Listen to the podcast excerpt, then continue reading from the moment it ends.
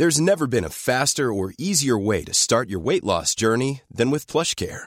PlushCare accepts most insurance plans and gives you online access to board-certified physicians who can prescribe FDA-approved weight loss medications like Wigovi and Zepbound for those who qualify. Take charge of your health and speak with a board-certified physician about a weight loss plan that's right for you. Get started today at plushcare.com slash weight loss. That's plushcare.com slash weight loss. plushcare.com slash weight loss. Porque el mundo actual no se entendería sin la economía y los negocios. Acompaña a Mario Maldonado, el columnista de negocios más joven y objetivo del periodismo financiero, en su programa Bitácora de Negocios.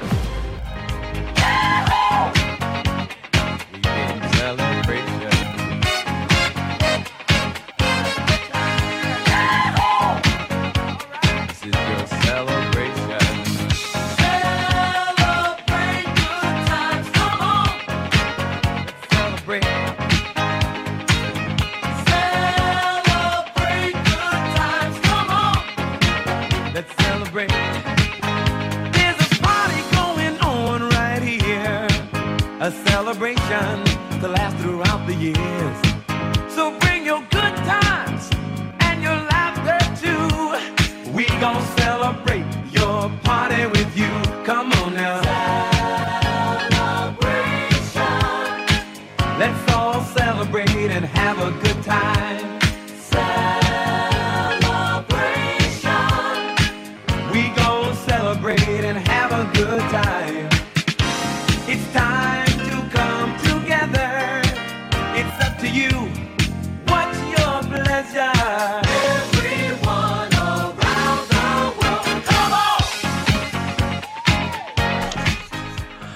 ¿Qué tal? ¿Cómo están? Muy buenos días. Bienvenidos a Bitácora de Negocios. Yo soy Mario Maldonado y me da mucho gusto saludarlos en este viernes 25 de junio del 2021.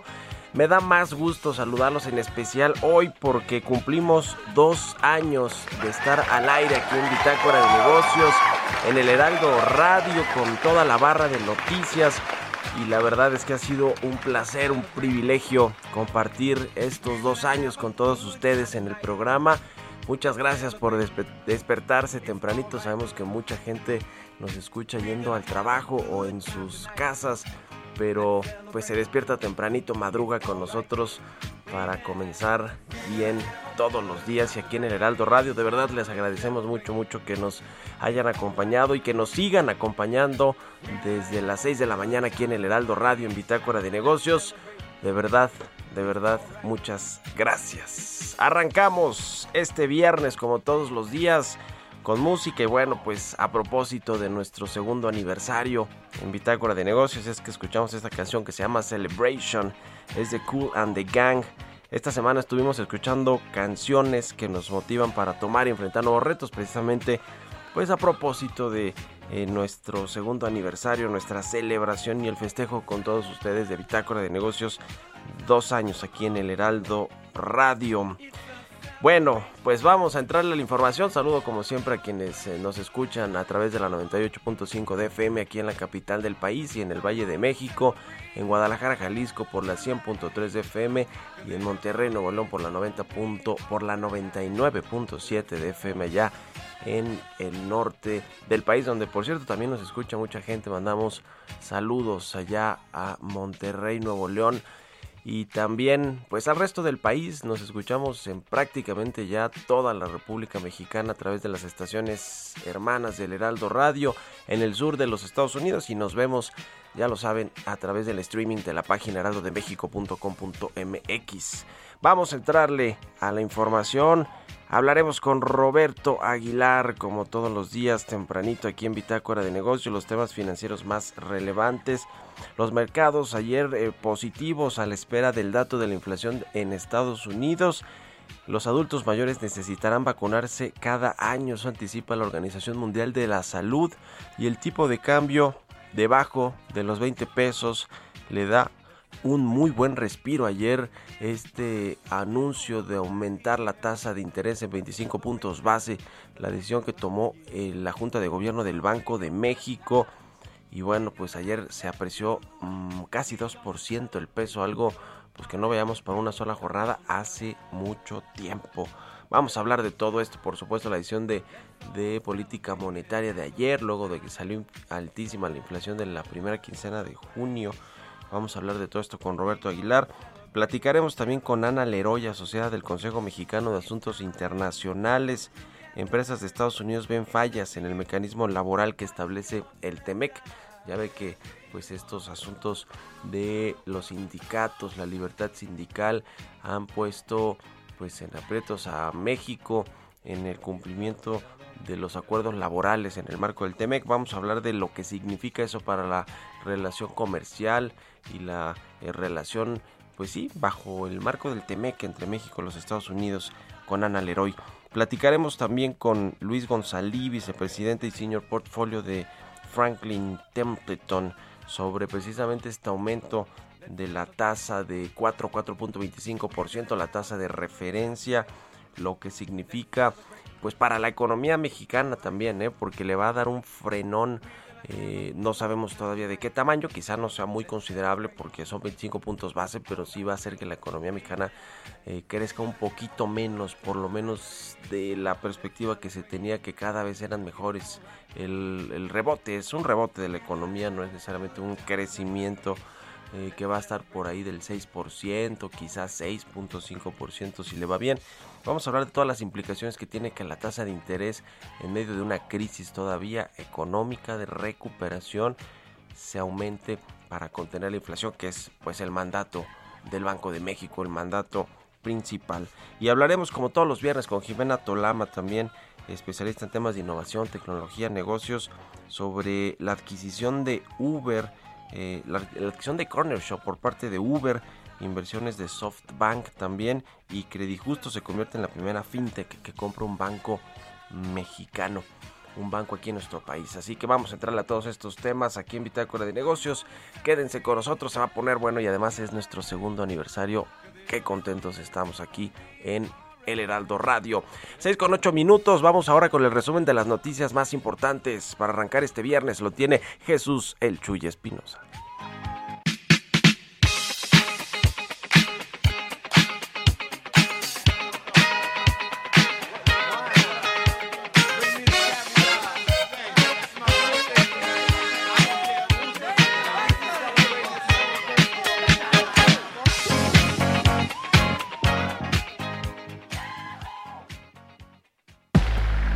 Resumen.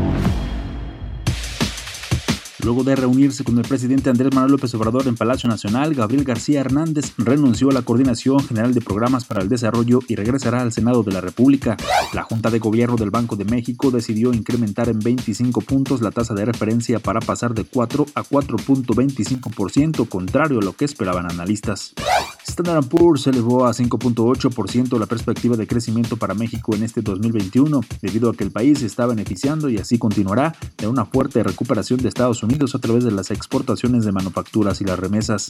La misma calificadora mencionó que el panorama de inversión en México se mantiene débil debido a decisiones del gobierno que han afectado el clima de negocios en sectores como el energético. La Secretaría del Trabajo le dio el visto bueno a solo 7% de las empresas subcontratistas que iniciaron su registro para presentar servicios u obras especializadas. El titular de la Unidad de Trabajo Digno de la Dependencia de Gobierno, Alejandro Salafranca, señaló que del 24 de mayo del 2021, cuando se publicó en el Diario Oficial de la Federación en la acuerdo relativo al registro a la fecha, van 9.000 empresas que han iniciado el proceso de registro. En un reporte, el Banco Mundial dio a conocer que durante 2020 el COVID-19 empujó a 4.7 millones de personas de la clase media a la pobreza o a una situación de vulnerabilidad en América Latina y el Caribe. Advirtió que con ello posiblemente revertirá avances sociales logrados en décadas. Bitácora de negocios en El Heraldo Radio. El editorial.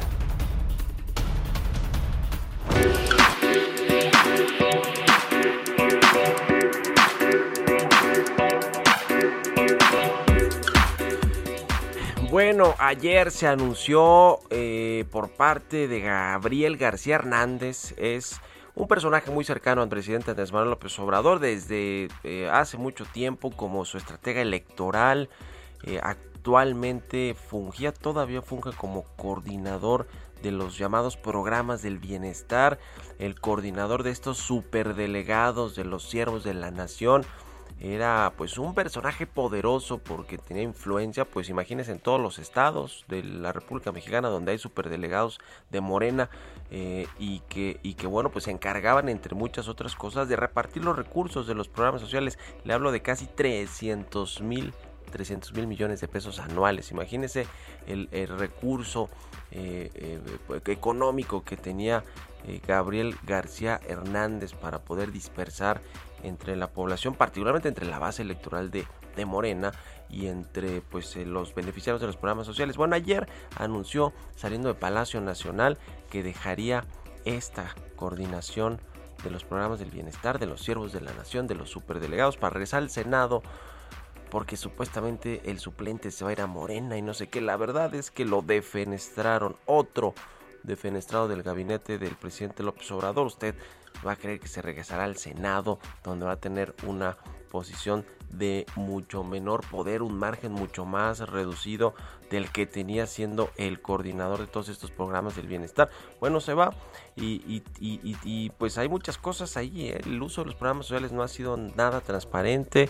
Se le acusa de algunos asuntos de corrupción o de presunta corrupción a Gabriel García Hernández. Dicen que va al Senado a apretar también a Ricardo Monreal, el coordinador de la bancada de Morena y el coordinador de la Junta, eh, el titular de la Junta de Coordinación Política del Senado luego de lo que sucedió en la Ciudad de México, es decir, todo lo que pasó aquí en la capital del país, la pérdida de nueve alcaldías por parte de Morena, lo que sucedió también en muchos congresos locales y en municipios donde Morena perdió, a ver, perdió Morena en dos bocas, donde está haciendo la refinería. Así, se la dejo, es decir, sí ganó eh, 11 gubernaturas de las 15 que se jugaron, pero perdió también mucho terreno a nivel local.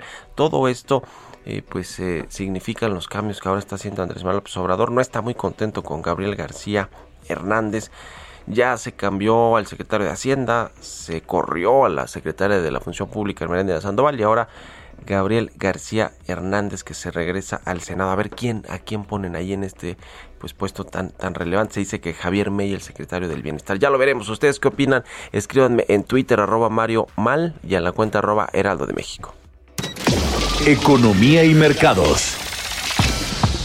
Roberto Aguilar ya llegó aquí al Heraldo Radio, a la cabina, al segundo aniversario de Bitácora de Negocios. Mi Robert. ¿Qué tal, Mario? Muy buenos días. Me da mucho gusto saludarte a ti y a todos nuestros amigos. Gracias por la oportunidad. Dos años se dicen fácil, pero bueno. Dos años, la verdad es que sí. aquí al pie del cañón, temprano, muy temprano, Robert. Gracias, gracias. Aprovecho para darte las gracias también de que estuviste y has estado y estarás en el programa desde el inicio. Muchas Adelante, gracias. Robert. Ahora sí arranca. Pues fíjate que los mercados bursátiles están ganando después de que el presidente de Estados Unidos, Joe Biden, pues ya apoyara un acuerdo bipartista sobre el tema de infraestructura, lo que comentábamos el día de ayer, pero ya más dibujado este plan de 1.2 billones de dólares que abarca un plazo de ocho años. Es decir, esto también ayer comentamos, muy buena noticia para México. Sin embargo, ahora para lograr este acuerdo, eh, Biden tuvo que sacrificar varias cosas y, y una de ellas fue esta propuesta de mayores impuestos a las empresas y también a los más adinerados en Estados Unidos. Y más tarde, los datos económicos en Estados Unidos, principalmente la inflación el ingreso y gasto del consumidor que se espera ahí que dé un buen salto, ya lo veremos un poquito más tarde, y eso pues obviamente habla también del tema de la fortaleza de la recuperación en Estados Unidos, de la cual dependemos ampliamente, y que esto también podría darle un pequeño reversón al dólar, es decir, que se fortalezca, pero bueno, platicamos ahora un poco más tarde sobre el tema del tipo de cambio. Y, fíjate que la Organización Mundial de la Salud anticipó que las personas más vulnerables al coronavirus, como los adultos mayores, van a necesitar un refuerzo anual de la vacuna. Esto para estar protegido contra las variantes. Según la agencia Reuters, el resto de la población requerirá refuerzo cada dos años. No dice el organismo cómo llegó a estas conclusiones, pero muestra que el escenario base seguiría, en, en su escenario base seguirían apareciendo nuevas variantes y las vacunas deben actualizarse regularmente para hacer frente a estas amenazas. Así es que, uno, el coronavirus no se ha terminado y dos, me atrevería a decir que llegó para quedarse. Y los bancos estadounidenses superaron las restricciones de la época de la pandemia o de la época más restrictiva de la pandemia en cuanto a la cantidad que pueden gastar en recompra de acciones y también pagar dividendos. Ambas situaciones fueron eh, suspendidas temporalmente justamente por la Reserva Federal y bueno, pues el mismo organismo está dando a conocer que luego de que revisó los niveles de capitalización de la banca, pues decidió ya dar luz verde y regresar esta cuestión. Los accionistas saltando de alegría también por lo que anunció ayer la Reserva Federal. El Banco Central, fíjate, dijo que la prueba determinó que 23 de los mayores bancos podrían perder hasta 474 mil millones de dólares en caso de una hipotética recesión grave, ya, pero que seguirían teniendo más del doble del capital requerido por las normas de la Reserva Federal. Y bueno, y ahora que, habla, que se habla mucho del tema de las clases medias, Mario, fíjate que ayer se dio a conocer un dato, un informe del Banco Mundial, donde dice que la pandemia de el año pasado 4.7 millones de personas de la clase media en la vulnerabilidad o la pobreza en América Latina y el Caribe. Y esto, pues lo que anticipa el organismo es que revirtió décadas de avances sociales el coronavirus. El impacto es aún más dramático si el efecto de un programa de transferencias sociales de carácter masivo y temporal en Brasil se hubiera excluido de las proyecciones. Sin ese efecto serían un total de 12 millones de personas en la región que perdieron su lugar en la clase media el año pasado.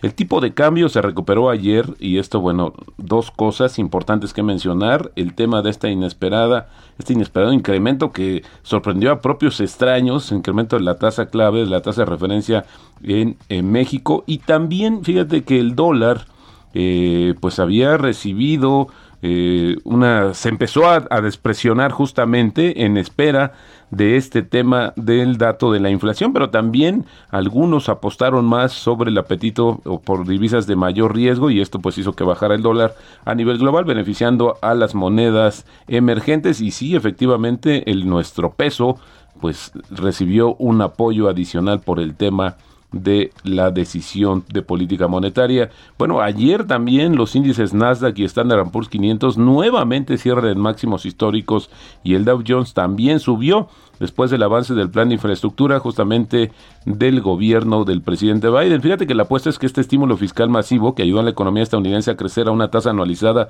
del 6.4 en el primer trimestre, que por cierto ayer se, se volvió a, remarcar este dato, los inversionistas a que, eh, el acuerdo, este acuerdo piensan que el acuerdo podría pues impulsar el siguiente tramo de la recuperación de la mayor economía del mundo y también con ello estimular más ganancias bursátiles. Bueno, ayer hasta Cemex aumentó sus expectativas de crecimiento en buena medida por los resultados o lo que espera en Estados Unidos. Y bueno, la noticia que no es nada positiva, Mario, y que también va aparejada a la mayor eh, reactivación de la economía es que nuevamente los precios del petróleo cerraron con ligeras alzas y esto apoyados por la disminución de los inventarios de Estados Unidos y una aceleración de la actividad económica en Alemania. Otro factor que respalda el precio del crudo pues fueron las dudas sobre el futuro del acuerdo nuclear con Irán del 2015 que podría poner fin a las sanciones estadounidenses sobre las exportaciones petroleras de Teherán y la mezcla mexicana cerró ayer en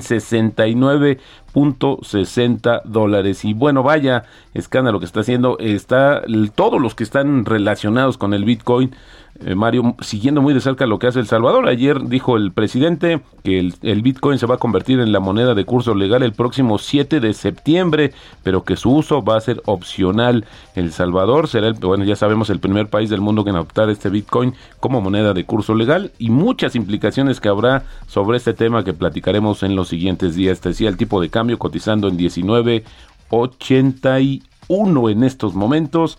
Y la frase del día de hoy, la inversión es un negocio a largo plazo donde la paciencia marca la rentabilidad. ¿Quién dijo esto? Francisco García Paramés, un inversionista español, por cierto, muy destacado. Así es que el largo plazo, Mario, siempre va a pagar. El, largo plazo paga. Gracias, Robert. A contrario, muy buenos días. Roberto Aguilar, síganlo en Twitter. Roberto AH, son las 6 con 20 minutos. Mario Maldonado en Bitácora de Negocios. Bueno, vamos a platicar ahora con Ana Leroy. Ella es asociada del Consejo Mexicano de Asuntos Internacionales. ¿Cómo estás, querida Ana? Muy buenos días. Muy bien, Mario. Buenos días a ti y a la audiencia. Qué gusto saludarte y que estés aquí en el programa. Eh, en Estados Unidos ven pues con mucho cuidado el mecanismo laboral que establece el TEMEC, todo lo que ha sucedido, particularmente creo que en los sindicatos y este asunto de la posibilidad de elegir libremente como tendría que ser a los líderes sindicales y cómo funciona todo, todo este tema pero ya comienza a ver pues estos reclamos bajo estas nuevas normas del TEMEC. ¿Qué tan riesgoso eso es para las empresas mexicanas que parece que no han aterrizado bien bien la reforma laboral que se hizo aquí en nuestro país? Con todo, tienes toda la razón. Esto va a tardar un poquito, digamos, en cuajar. Eh, seguramente, bueno, sabes que se acaba de extender la, la fecha límite para que haya un nuevo, una nueva votación en la planta de General Motors.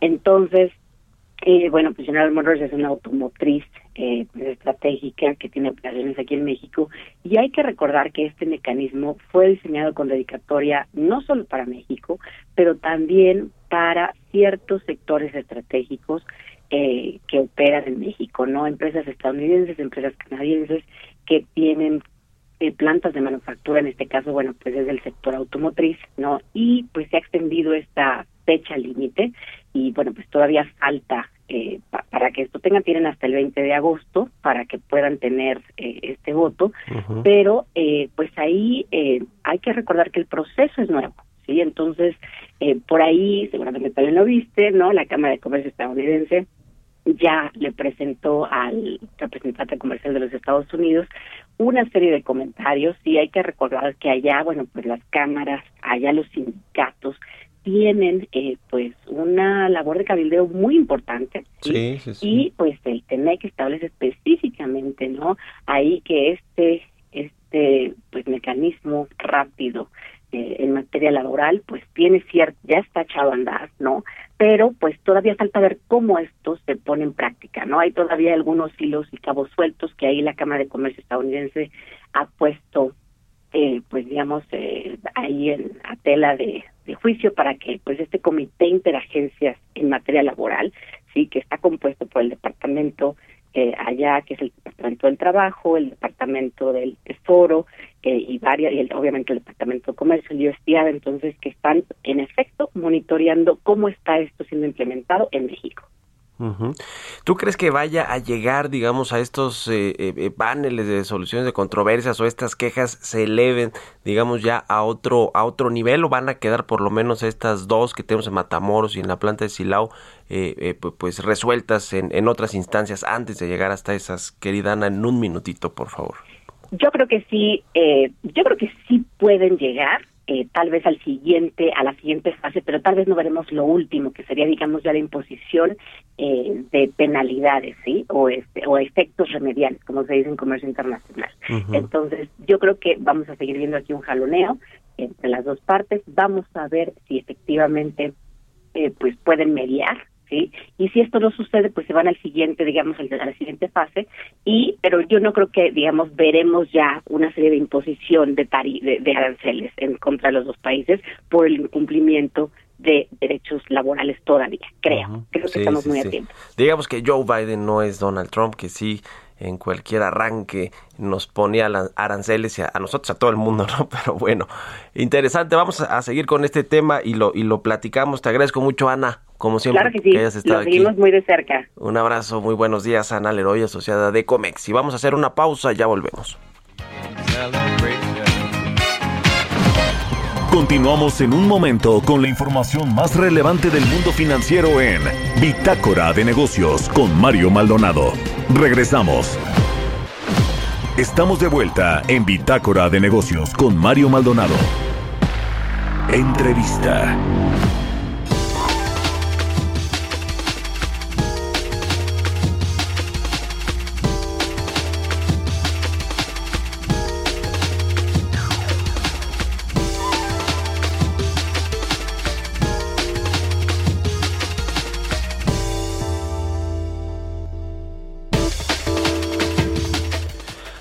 Ya estamos de regreso aquí en Bitácora de Negocios. Son las 6 de la mañana con 30 minutos, tiempo del centro de México.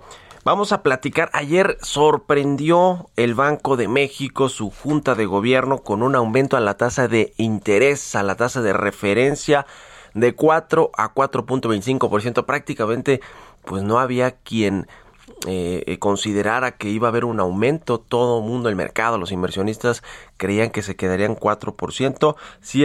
Ciertamente dos integrantes de la Junta de Gobierno de Banco de México no, no votaron por este aumento, pero bueno, se impuso la mayoría de 3 contra 2 y pues aumentó la tasa de interés en 25 puntos base. Tuvimos el dato de la inflación precisamente ayer también de la primera semana, de la primera quincena de junio de 6.02% también eh, por encima de las expectativas del mercado que la tenían por lo menos en 5.8% de la inflación anual de esta primera quincena de junio se fue arriba del 6% y también el tipo de cambio pues ya venía presionando eh, eh, al peso por lo que dijo la Reserva Federal de los Estados Unidos la semana pasada en cuanto a que habría comenzaría ya el, aumento de las tasas de interés, no sabemos si hacia finales del año, en fin, para analizar todo, todo lo que sucedió ayer eh, con base pues en la inflación, las tasas de interés y el tipo de cambio, me da mucho gusto saludar a Luis Gonzalí,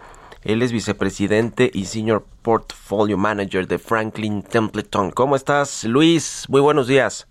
Mario, buenos días.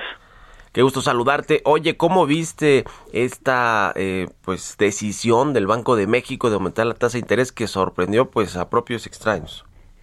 Pues sí, digo, como mencionaste al inicio, fue la verdad es que fue una sorpresa para prácticamente todo el mercado. Eh, yo creo que no había ningún analista que esperaba eh, esta, esta subida de tasas. Eh, y pues bueno, ah, yo creo que responde a las presiones inflacionarias que hemos estado viendo los últimos los últimos meses, ¿no? Eh, si bien en el comunicado eh, nos dicen que eh, pues las presiones inflacionarias han estado a la alza, eh, pues Banxico sigue insistiendo en la naturaleza transitoria de, de la inflación, ¿no? Eh, sin embargo, pues sí reconocen que la inflación está eh, descontrolándose un poco y eh, patean la convergencia de la inflación a este 3%, que es la meta de Banjico, eh, la tenían al segundo trimestre del siguiente año, la patean al tercer trimestre de este año. Es decir, siguen pensando que eh, la inflación se va a terminar, bueno, va a terminar convergiendo, pero eh, pues patean un poquito, este, digamos que el, la meta de convergencia, ¿no? Pues sí, eh, estos comentarios sobre que la inflación, este aumento de los precios de bienes y servicios, de los, de los precios básicos o eh, en, buena medida los alimentos, el jitomate, la tortilla y los energéticos que siguen presionando eh, los aumentos, pues iba a ser transitorio, ¿no? Además yo veía, por ejemplo, a Gerardo Esquivel, que creo que fue uno de los que votó por no aumentar la tasa de interés eh, pues decir que era un tema transitorio que casi casi que ni debíamos de preocuparnos. Yo creo que estamos ahora sí más preocupados de lo que de, de, lo que estábamos hace unos eh, unas semanas por lo menos. Eh, el asunto de la Reserva Federal este eh, digamos anuncio o comunicado de que las tasas de interés comenzarían a subir ya eventualmente no creo que sea muy pronto pero pero sí eventualmente crees que eso fue finalmente lo que hizo que la Junta de Gobierno votara en mayoría por aumentar la tasa de interés en esta decisión no, a ver, no, no, no creo. Yo creo que más bien, eh, o sea, como mencionas, eh, hay un componente no subyacente, digamos, eh, de los agropecuarios energéticos que sí han estado eh, subiendo, eh, pero que sí tenderán a controlarse eh, conforme la reapertura se vuelva, pues ahora sí que más, más común, ¿no? Por usar una palabra. Eh, sin embargo, yo creo que lo que preocupa y lo que le preocupa a Banjico no tanto es el precio de los agropecuarios energéticos, sino la inflación subyacente. Sí. Eh, la inflación subyacente la vimos arriba del cuatro y medio por ciento. Eh, y esto yo creo que es lo que preocupa. De hecho, el mismo HIT salió a decir ayer que eh, pues hay que recordar que la inflación subyacente es como una medida o un indicador adelantado de cómo se va a comportar la inflación en el mediano plazo. Entonces, eh, generalmente la inflación subyacente es mucho más sticky o pegajosa eh, y no es tan fácil bajarla, ¿no? No es como el jitomate que de repente un día te lo encuentras en el súper eh, a X precio y probablemente la siguiente semana ya lo ves 20 o 30% más abajo. La inflación subyacente no funciona así, es mucho más pegajosa y, tiende a moverse más lento. Entonces, yo creo que lo que les preocupó a Banjico fue justamente la medida de inflación subyacente, subiendo mucho más de lo que ellos esperaban. Hay que recordar que hace dos trimestrales veíamos a Banjico diciendo que la inflación subyacente iba a caer alrededor del 3% por estas fechas, ¿no? Y ahorita estamos en cuatro y medio. Entonces, yo creo que eso fue el factor primordial, ¿no? La, Fed todavía le falta, eh, pues quizás adelantaron un poquito su subida de tasas de eh, del segundo trimestre, digo, del segundo semestre del 2023 a finales del 2022, digo, todavía tenemos tiempo para ajustarnos a eso.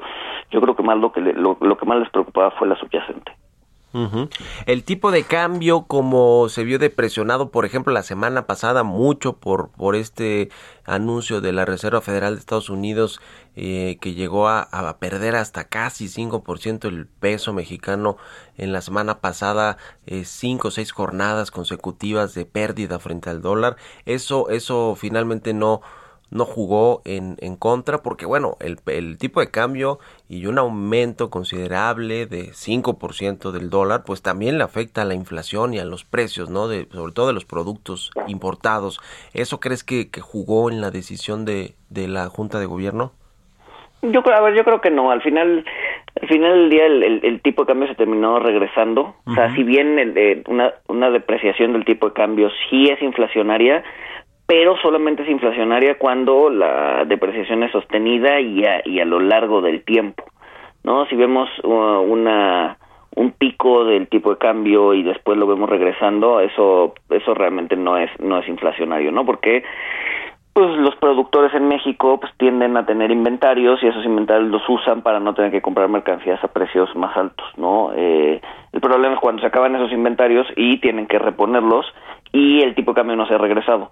Entonces, movimientos eh, fuertes, o fuertes o pequeños, no importa, eh, pero de, corto plazo el tipo de cambio no tienden a afectar, ¿no? Y si bien el tipo de cambio sí se depreció la semana pasada, empezó a regresar a niveles relativamente comunes o normales. Eh, y bueno, y ayer con la decisión de Banjico, pues se, regresó todavía más, ¿no? Entonces, yo creo que ellos no estaban preocupados por el tipo de cambio, repito, yo creo que fue más bien un tema de, inflación subyacente. Ahora, ¿va a tener efectos realmente en la inflación? De las próximas quincenas, este aumento de 25 puntos base en la tasa de interés, Luis, y, y, también qué efectos va a tener para la recuperación económica, porque ese es el gran dilema ahora con las decisiones de política monetaria, ¿no? Que se está recuperando la economía, se, se reabrieron ya los sectores, todavía tenemos el problema del COVID-19 que no, que, que creo que ningún país se ha controlado eh, eh, totalmente eh, y, bueno, pues viene este aumento de tasa de interés que quizá nos va a bajar el ritmo ¿no? de, crecimiento. ¿Ves esto? Y también si va a tener efectos, porque 25 puntos base a lo mejor no tiene el efecto necesario eh, para poder contener la inflación y, y llevarla, digamos, a estos niveles que quiere el Banco de México. Yo creo que yo creo que el efecto va a ser muy marginal, como bien dices, ¿no? O sea, quizás si en Estados Unidos suben 25 puntos base sí hay un efecto más fuerte, en México no. no la verdad es que la transmisión o los canales de transmisión de la política monetaria aquí en México son eh, mucho más débiles que en otros países. Entonces yo creo que lo que va a hacer este, este aumento de 25 puntos base no le va a afectar tanto al ahorro, a la inversión, sino más bien va a ser un tema de expectativas. Y lo vimos ayer con el tipo de cambio, ¿no? Eso logra que eh, pues por lo menos el tipo de cambio permanezca debajo, no veamos una depreciación sostenida que podría causar inflación, eh, vemos quizás un poco más de apetito de extranjeros por la deuda mexicana y entonces pues eso también te estabiliza el tipo de cambio. Yo creo que más bien ese aumento de 4 a 4.25 lo que te hace es eh, te ayuda a manejar las expectativas del público general y el público inversionista de una mejor manera o de una manera más ordenada. Que si le va a pegar al ahorro, que si le va a pegar a la inversión, que si le va a pegar a los créditos, la verdad es que eh, es, es un movimiento muy marginal que realmente no creo que abone o le quite bueno, que abone a, eliminar la inflación o que le quite eh, dinamismo a la economía, ¿no? Son 25 puntos base y la verdad es que la mayoría del mexicano no está bancarizado. Entonces, pues, el canal de transmisión más débil en, en, México de la política monetaria. Ahora faltan eh, varias decisiones de, de política monetaria todavía el resto del año. El 12 de agosto hay una, el 30 de septiembre hay otra, el 11 de noviembre y el 16 de diciembre. Y, digo, faltan cuatro, tomando en cuenta también que van a ser pues las últimas cuatro de Alejandro Díaz de León como gobernador del Banco de México. Se despide eh, a finales de diciembre para que llegue Arturo Herrera si es que no pasa otra cosa y el Congreso lo aprueba, el Senado como nuevo gobernador. Yo creo que Arturo Herrera y Gerardo Esquivel pues tienen más esta política monetaria laxa de bajas tasas de interés para que ayude a impulsar el crecimiento económico, eh, aunque no es el mandato, pues el mandato es controlar la estabilidad de los precios. Eh, eh, ¿Qué crees que va a suceder en estas próximas cuatro decisiones de política monetaria, dos más juntitas de agosto y septiembre, con la tasa de interés, Luis? ¿Cuál es tu previsión? Híjole, yo creo que es la pregunta que todos nos estamos haciendo, porque justo la sorpresa nos movió a todos el tapete. O sea, todo el mundo tenía pensado que eh, lo que iba a pasar ayer eh, o, lo que pasó ayer iba a pasar hasta finales de año, ¿no? Entonces, yo creo que ahorita hay que recalibrar otra vez todo, todo pues, nuestras ideas y nuestros modelos. ¿Qué va a pasar la siguiente junta? La verdad es que no lo sé. No, ahorita sí estamos un poco, un poco medio en el aire. Hay que esperar a ver eh, las minutas de la sesión de, del día de ayer, ¿no? Creo que ahí nos va a dar mucha clave de qué es lo que está pensando la mayoría de los eh, miembros y podríamos ver si eh, viene otra subida de tasas o no. Eh, hoy, hoy, hoy, este, sin más información que el comunicado de página y media que nos dieron ayer, eh, yo pensaría que podrían esperarse un poquito, ¿no? Pero a ver, eso podría cambiar muchísimo con, con las minutas que, vamos a, ver en, un par de semanas. Pues ahí está, ahí está el tema. Finalmente, el tema del crecimiento económico, la proyección que tiene el Banco de México, todos los, eh, pues los analistas, los organismos eh, multilaterales, los bancos de inversión, ¿va a modificarse eventualmente con este aumento de la tasa de referencia? Sí, a ver, eh, al final del día pues el mercado se va a tener que ajustar, ¿no? Y lo vimos ayer con las tasas de interés en el mercado, ¿no? Esas esas no tienen injerencia Banjico sobre ellas, es más bien el mercado las que lo, lo, ponen los niveles y ayer vimos una subida de tasas en prácticamente toda la toda la curva de intereses, ¿no? Desde el de un día hasta el de 30 años. Eh, vimos subidas entre 25 y 50 puntos base, entonces eh, pues sí, las expectativas están, se están ajustando y por lo tanto los, los, los precios y las tasas de interés también, ¿no? Pues ahí está el tema, veremos cómo eh, vienen las decisiones también de la Reserva Federal, sobre todo los comunicados, que ahí es lo que mueve mucho, no los comentarios de Jerome Powell y, y demás, lo que mueve mucho al mercado, las expectativas de los otros bancos centrales, incluido el mexicano, y ya veremos qué sucede con la inflación en las próximas quincenas. Creo que también a ver si no nos vuelve a sorprender que no no le ayudó esta este aumento de 25 puntos base a la tasa de interés, no le ayudó a la inflación y, sigue alta. En fin, interesante y lo, seguimos analizando y platicando contigo si nos permite Luis González, vicepresidente y senior de eh, portfolio manager de Franklin Templeton. Gracias por haber tomado la entrevista y muy buenos días, Luis. Mil gracias, Mario. Mil gracias por la invitación. Hasta luego, que estés muy bien. Son las 6 con 44 minutos. Vamos a otra cosa. Historias empresariales.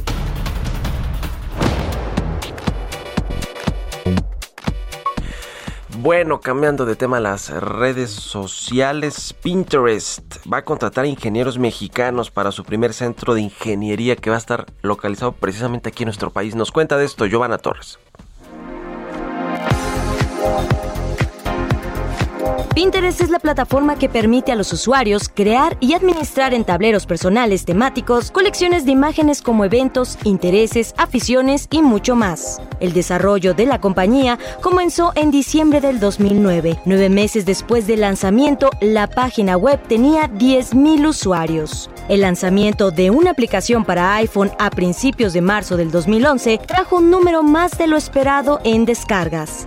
Recientemente la empresa anunció que contará con su primer centro de ingeniería en México, por lo que contratará a más de 50 ingenieros para formar un equipo de expertos en herramientas internas. En un comunicado señaló que contará también con una plataforma de evaluación humana de Pinterest que se utilizará tanto para la confianza como para la seguridad y la clasificación de datos para algoritmos de aprendizaje automático. Para los interesados en formar parte de la red social con 470 millones de personas en todo el mundo, podrán encontrar más información sobre los puestos de ingeniería disponibles en pinterestcarriers.com. Para Bitácora de Negocios, Giovanna Torres. Innovación.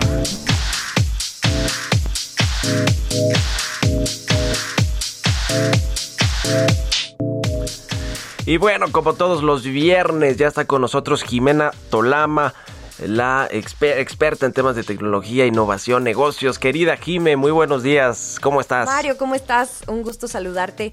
Hoy quiero hacer un resumen de todo lo que ha ocurrido en junio y sobre todo ya hacia el cierre de mes. Prácticamente todos los días se dieron lanzamientos, rondas de inversión, rivalidades que se acentúan, una actividad cada vez mayor en el venture capital en toda la región y no solo en México. Entonces, más allá de los temas que hemos venido tocando, vale la pena sintetizar lo más relevante de las últimas semanas y de cómo cierra junio en todos estos temas. Si empezamos por México, gran noticia y cierre con broche de oro el anuncio esta semana de que Uber va a terminar por adquirir la totalidad de Corner Shop, esta startup chilena con sus más de 8 millones de usuarios y operación en 7 países o más, que van a fortalecer el brazo de compra en línea de Uber, una división de negocio mucho más allá del transporte. Lo más interesante de todo es el enorme retorno, Mario, que se están llevando los inversionistas que en 2015 fueron los primeros en creer en esta empresa y por supuesto son mexicanos, Fernando Lelo de la REA y Federico Antoni, que encabezan el fondo AllVP.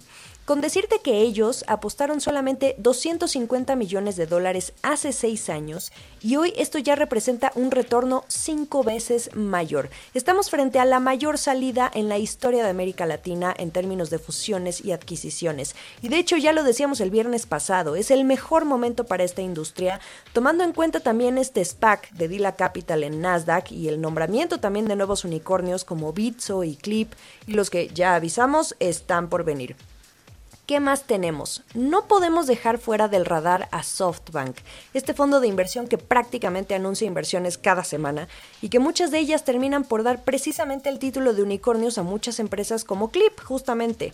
También invirtió en GBM, esta empresa con más de 30 años dedicada a los servicios financieros para inversionistas individuales, los famosos retail investors, que ahora eh, dieron mucho de qué hablar con lo de GameStop en, en enero, febrero y que está llevando a cabo una transformación interesante. Esto es lo que está haciendo GBM, porque no precisamente tiene corte de startup. Eso quiere decir que SoftBank no descarta poner el foco en donde haya intención de innovar. También debemos mencionar la entrada de Berkshire Hathaway, por ejemplo, este imperio del oráculo de Omaha, eh, así se le llama a Warren Buffett, que invirtió en Nubank, una de las fintech más fuertes en América Latina. Otra es Confío, una fintech que esta semana recibió capital fresco, unos 125 millones de dólares, y que fue, eh, fue una ronda liderada por Lightrock y otros fondos, entre ellos SoftBank, por supuesto. Esta empresa también yo creo que está muy cerca de convertirse en unicornio. Como vemos, el dinero está fluyendo a gran velocidad, pero también la forma en cómo estas empresas están permeando en las industrias tradicionales. Sin duda la noticia de noticias fue esta adquisición de un banco aquí en México por parte de una fintech, Credijusto, que compró a Banco Finterra, sobre todo para entrar al sector de, del agro. El discurso de unos años a la fecha es que sería un banco el que iba a comprar a una startup fintech. Pues todo se está volteando y más rápido de lo que se esperaba. Y ahora, a nivel internacional, el presidente de El Salvador, Nayib Bukele se llevó los reflectores al anunciar en una conferencia cripto en Miami esa iniciativa de ley que presentó para volver Bitcoin una moneda de curso legal. Lo que pasó en los días consecuentes es todavía más interesante, Mario, porque ya el Banco Mundial eh, le dijo a El Salvador que no le va a ayudar a implementar esto por el tema del consumo de electricidad y el impacto que tiene en el asunto climático. Además, los países de Latinoamérica, más que seguirle los pasos, verán a El Salvador como un experimento para ver cómo les resulta. En la industria del audio, cambiando de tema, esa urgencia de parecerse a Clubhouse todavía no termina. Y ya tienes a Spotify que lanzó Green Room, eh, eh, va a ser algo interesante de ver porque pues sabemos que el músculo de Spotify está en los podcasts, es una de las aplicaciones de podcast más escuchadas, entonces sí vamos a ver qué tanto les funciona este tema de Green Room.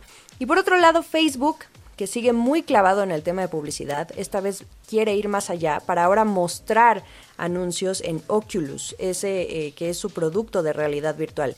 Y finalmente, se viene otra salida a bolsa, la de ByteDance, la empresa madre de TikTok, que a estas alturas ya todos sabemos todo sobre esta aplicación, que es el rival a vencer por excelencia en términos de video y publicidad. Entonces, como ves Mario, demasiado movimiento diría yo y no me cabe duda que será igual o más interesante que este mes eh, que estamos cerrando Mario. ¿Cómo ves? demasiados movimientos en el sector del venture capital, de las startups, de la tecnología y la innovación y que por fin se está moviendo aquí en México. Muchas gracias, eh, Jime, como siempre, muy buenos días.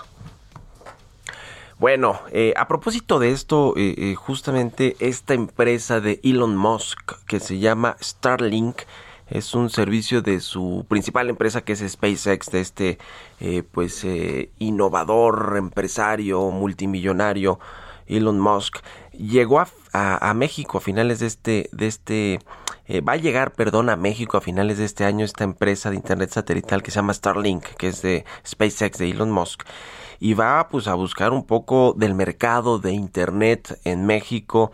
Eh, aunque no va a competir quizá necesariamente eh, de forma directa con los, los operadores del mercado de telecomunicaciones, los que ya están aquí como eh, Easy y como Total Play y todos estos que ofrecen internet también y compiten ellos sí aquí en el mercado mexicano esta, este anuncio de preventa ya de Starlink en México no tiene costos así como que muy bajitos como para poder entrar a competir con los que ya están aquí. Sin embargo, pues es interesante que una empresa de Elon Musk eh, busque competir en el mercado de Internet satelital en México.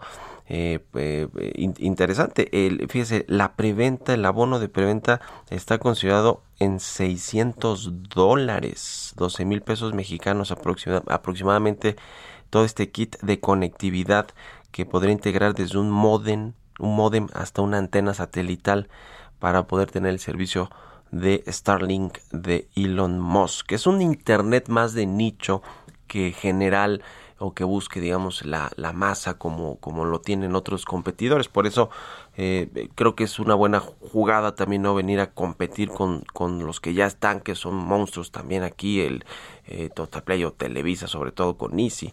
En fin, eh, interesante esta apuesta de Elon Musk. Definitivamente ve a México como un mercado atractivo, aunque sea para ofrecer sus servicios de internet satelital que son más servicios de nicho. Bueno, pues eh, ya nos despedimos. Eh, échale un ojo, le recomiendo la portada del Heraldo de México eh, que trae pues este asunto de la línea 2, el metro y lo que dijo ahí el presidente, que en un año se va a rehabilitar y se comprometió a eso Andrés Manuel Obrador. Ya nos despedimos y le vuelvo a agradecer, les vuelvo a agradecer a todos que nos hayan acompañado eh, pues eh, hoy, por supuesto, toda la semana, pero estos dos primeros años del Heraldo Radio y de Bitácora de Negocios, de verdad es un placer, ha sido un enorme placer arrancar el día con ustedes, con la información, con lo que nos comentan en las redes sociales, de verdad de todo corazón, de mi parte y de parte de Jesús Espinosa, el jefe de información y productor, de nuestro buen amigo Quique del Inge, que siempre también está aquí tempranito al pie del cañón, y por supuesto de todos, ¿no? De Adrián Laris, el director, de Franco Carreño, de Ángel Mieres, de todos los que hacen posible el Heraldo Radio. De corazón yo les agradezco mucho que nos acompañen todas las mañanas. Se quedan con Sergio y Lupita y nosotros nos vamos a la tele, al canal 10 del Heraldo Televisión. Muy buenos días. Esto fue Bitácora de Negocios con Mario Maldonado, donde la H suena y ahora también se escucha. Una estación de Heraldo Media Group. Even on a budget, quality is non-negotiable. That's why Quince is the place to score high-end essentials at 50 to 80% less than similar brands. Get your hands on buttery soft cashmere sweaters from just 60 bucks, Italian leather jackets, and so much more. And the best part about Quince, they exclusively partner with factories committed to safe, ethical, and responsible manufacturing. Elevate your style without the elevated price tag with Quince. Go to quince.com slash upgrade for free shipping and 365-day returns.